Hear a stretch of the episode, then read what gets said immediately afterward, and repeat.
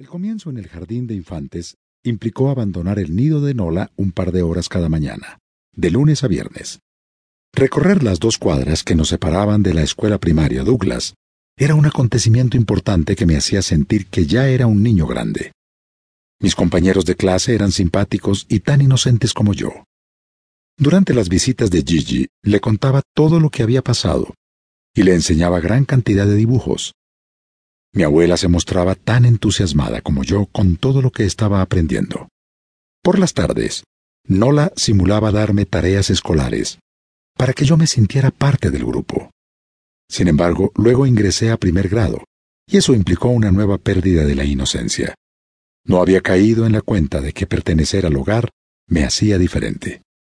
Mi percepción cambió cuando vi la crueldad con que algunos de los niños más grandes rodeaban a un niño del hogar y se burlaban de él.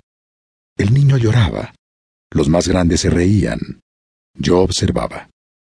Los prepotentes en el patio de la escuela sabían exactamente qué decir, qué botón presionar para hacer que alguno de nosotros, los huérfanitos, llorásemos o reaccionáramos con violencia.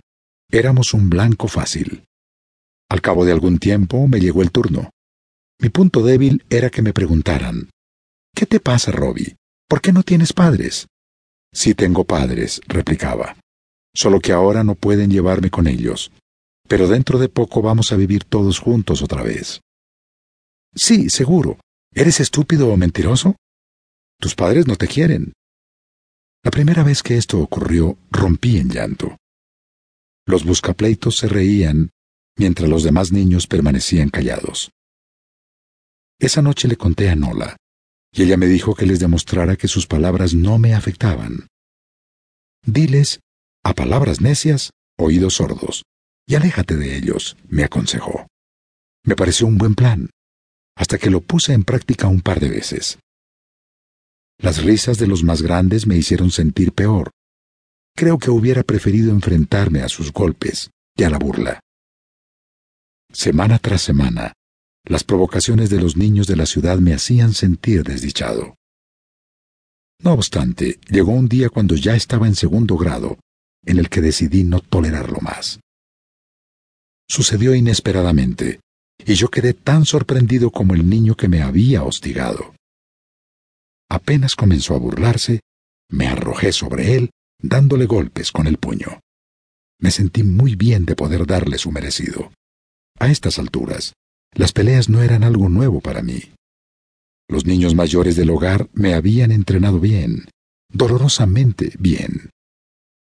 Sabía dónde pegar para que no quedaran moretones ni marcas delatoras, y había aprendido que los golpes en las costillas o la cabeza duelen por más tiempo.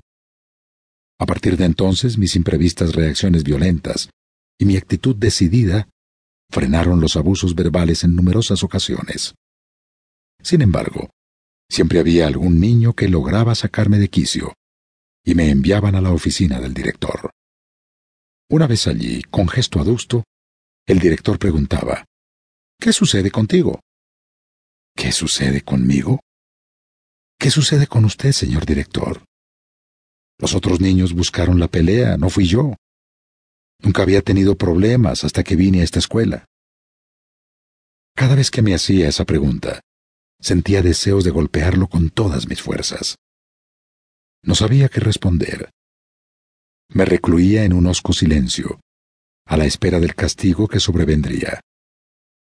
Si el director esperaba ver alguna señal de arrepentimiento, nunca la hubo. Un asistente social del hogar comenzó a tener charlas semanales conmigo, con el propósito de ayudarme a superar ese sentimiento de no ser igual al resto de mis compañeros de escuela. No obstante, a pesar de que él y Nola insistían en que no había nada malo ni extraño en mí, yo no lograba convencerme. Todo el tiempo me pasan cosas feas. Y no sé por qué, pensaba. Nadie me quiere, ni siquiera los otros niños de la ciudad. No importa lo que Nola diga, seguro que soy malo. Me gustaría que alguien me dijera qué cosas malas hice. ¿Por qué mi madre se alejó de mí?